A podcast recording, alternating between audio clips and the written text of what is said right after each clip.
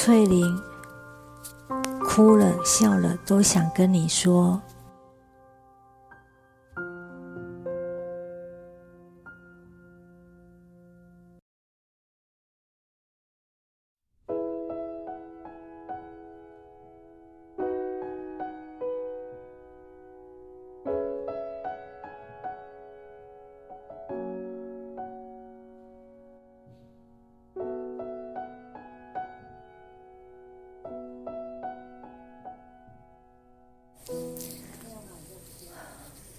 我已经在慈济了，很莫名其妙，对吧？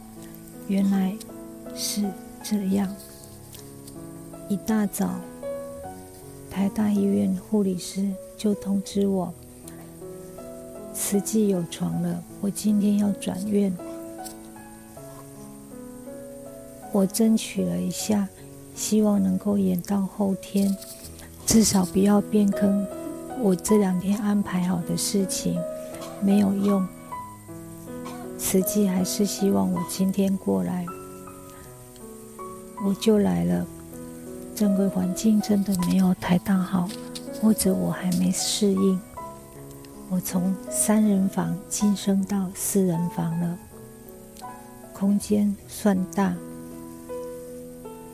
你们想象就是我这边两张是一二床，我在第二床，我的脚。对面是第三和第五床，房间里面很冷，因为我靠窗。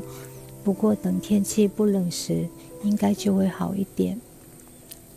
目前真的非常冷，我的手机要藏到棉被里面，可是我的手指头经常点了，它都没有反应。三号床的人一直咳嗽吐痰，他咳得好辛苦，而我听得也很辛苦。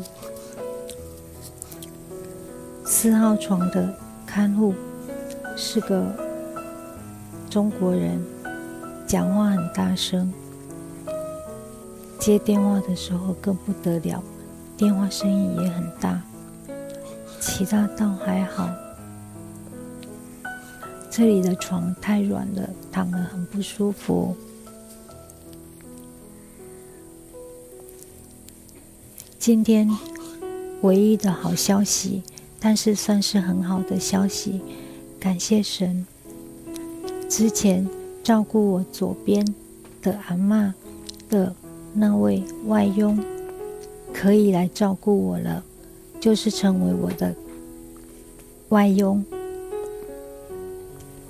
两家中介公司已经谈好，现在要等我的中介收到核准函，应该是政府单位发的吧。还有对方忙完事情，他就可以过来。所以现在我的希望是，慈济能够控制好我的疼痛，呃，要来照顾我的外佣叫。C D，希望 C D 能赶快学会把针剂装到针管里面，帮我打针。这个对他不难，这样我就可以回家了。只要在家里不感染，我想在家里还是比在此地好。早上刚知道的时候，心里真的很难受。但是后来想想，台大也不是为我开的，不是吗？他们已经比健保局能够接受的天数让我住的更多了。我感谢那里曾经照顾过我的人。也许我还能回去住个几天，但是尽量我不想再花。一笔救护车费了，因为从这里到台大要两千多块，之后从台大回我家也差不多价钱。可是这中间核准南下来了没？还有 CD 那边是不是忙完？忙完了我不确定，所以能够再回去住我熟悉的环境，只要是两人房，我想我还是蛮乐意的。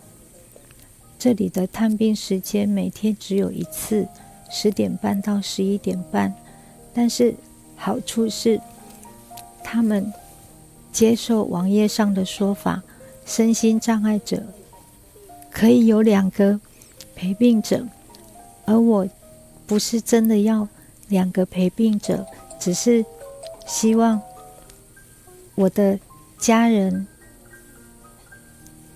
或是朋友能够在。探病时间以外的时间来看我，这个可以了。所以之后我还是很希望，愿意帮我按摩的朋友能够在探病以外的时间来。当然一定要事先告诉我。我好想念你们，更想念你们的按摩，这是我的真心话。好了，先这样。让我慢慢适应这里的环境。哦，对了，目前他们帮我打的止痛针比台大少了五微克，所以会有轻微的疼痛。护理师说，下一次打针他会和医师商量，能不能再调高一点点，和台大一样。我不确定，希望在这里我都。不会因为疼痛而哭。